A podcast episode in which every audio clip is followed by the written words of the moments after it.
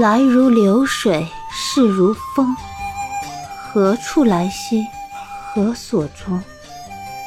定州城外君去远，天涯从此各西东。欢迎收听《大宋医侠传》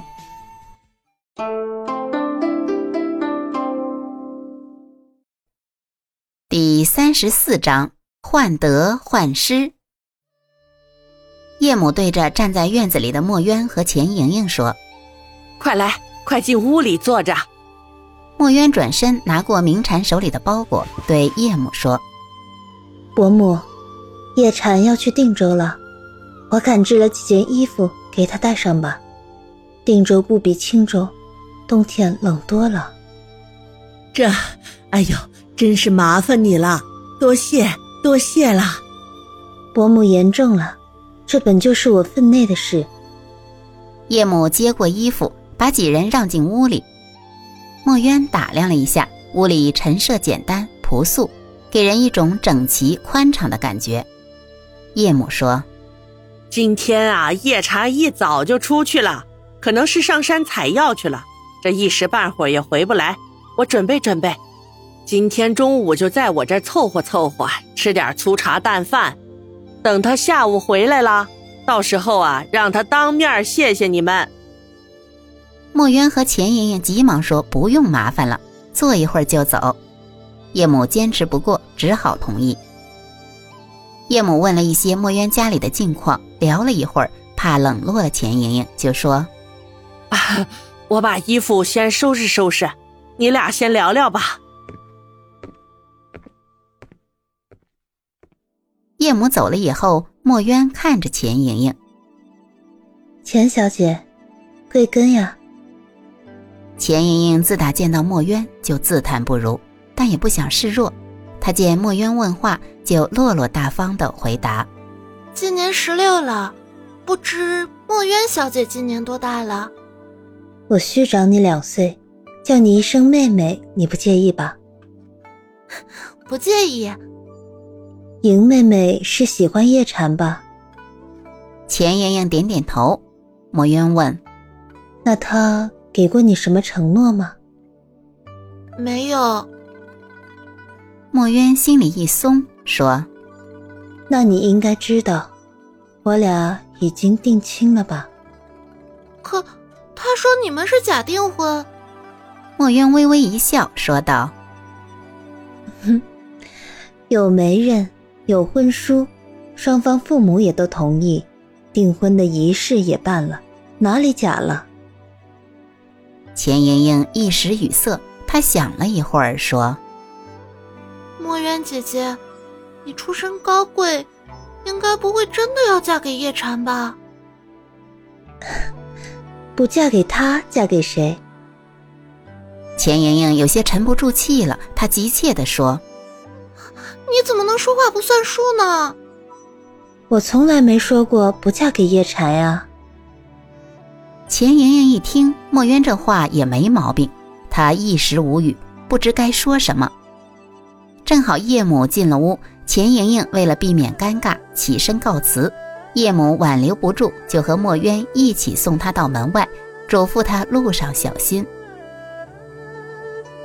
墨渊和叶母回屋后，墨渊向叶母说起了叶禅要去定州的事情。墨渊说已和父亲打过招呼，叶禅到定州后会有人照应的，让叶母放心。叶母说叶禅自幼便上山学艺，从没让他操过心。这次出门到定州有沈万达照应，他更是放心。他再次感谢墨渊为叶禅的事儿这么操心。墨渊低头说道。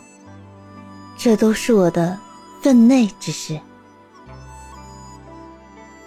墨渊最后也没有在叶家等叶禅，他婉拒了叶母的挽留，和明禅一起回去了。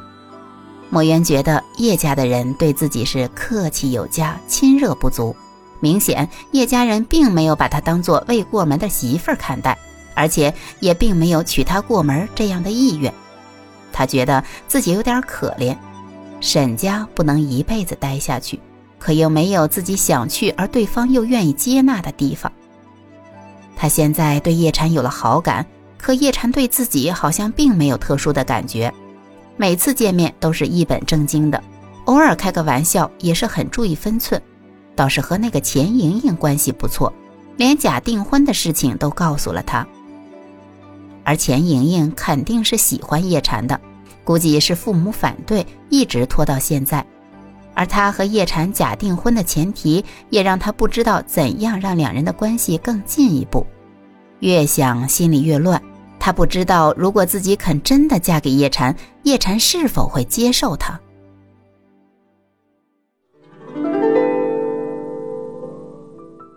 钱莹莹心里也是很郁闷，她拿出那么大的勇气去了叶禅的家，没有见到叶禅不说，却碰上了墨渊。他实在搞不清楚墨渊是什么意思。像他这种大家闺秀根本就不愁嫁，他为什么要纠缠叶禅呢？都说好了是假订婚，为什么还这么上心，给人一种要假戏真做的感觉？万一他真的要跟叶禅成亲？那该怎么办？叶禅从没给过自己什么承诺，他只是单纯的觉得，只要叶禅身边没有别的女人，他就有机会。出于少女的矜持，他没有戳破那层窗户纸。他也知道叶禅明白他的心思，可这位墨渊小姐掺和在他二人之间，而且态度暧昧，让人无法预料。现在叶禅身边有了墨渊，他感觉到了危机。他也清楚，无论从哪个方面看，墨渊都是优于自己的，而且他已经抢占了先机。那份婚约，只要墨渊愿意，那就是真的。他本来认为凭墨渊的家世和姿色是不会看上叶禅的，可从今天见面的情况看，他的想法动摇了。他曾经认为以自己的家世和模样能看上叶禅，对叶禅来说那也是莫大的福气。自己曾经引以为傲的资本，在墨渊面前不堪一击。他暗自庆幸叶禅根本不看重这些。可叶禅看重什么，他也不知道。他想努力，也没有明确的方向。幸亏前些日子叶禅让他学习一些药材的知识，他才有了方向。他要向叶禅证明自己，所以一直在努力学习。可墨渊看上去就是那种知书达理的大家闺秀，在学识和气质上远远胜过自己，无论从哪里看自己都毫无胜算。他越想心越凉。秋月见钱莹莹一副闷闷不乐的样子，问她怎么回事儿。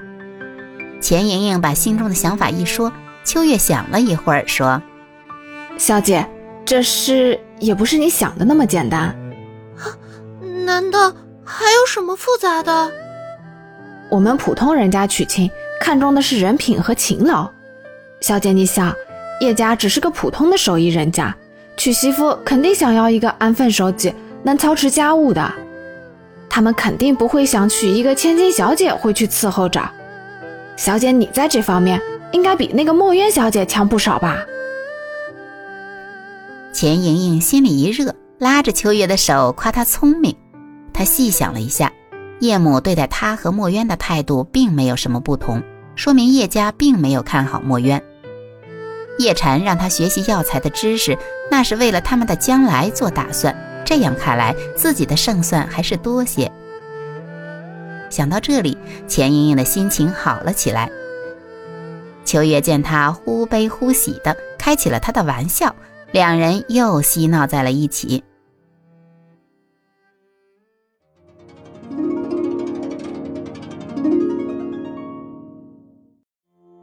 叶禅采了一天的药，回家的时候看见妹妹的神色有些不对，便问她有什么事儿。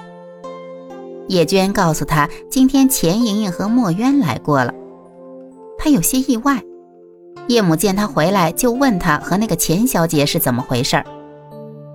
事到如今，叶禅也没有什么可隐瞒的，把他和钱莹莹之间的来龙去脉说了一遍。大哥，你哪来的魅力？教教我，我也去找个金龟婿，尝尝当少奶奶的滋味。哎呀，你这丫头，赶快去打水，可别偷懒。那听你这意思，这钱小姐的父母是不同意这门亲事，这钱小姐任性，非要缠着你。叶禅点点头。嗯，那你可曾和她说过要娶她的话吗？哎，娘，孩儿自然是没有啊。叶母点点头，叹口气说：“唉，你从小就聪明懂事。当初啊，如果我和你爹送你去读书，现在一定会有所成就，那考取个功名也是大有可能。你说如今有这么好的姑娘瞧上咱们家了，可是又被家世所累，这娘的心里不好受啊。”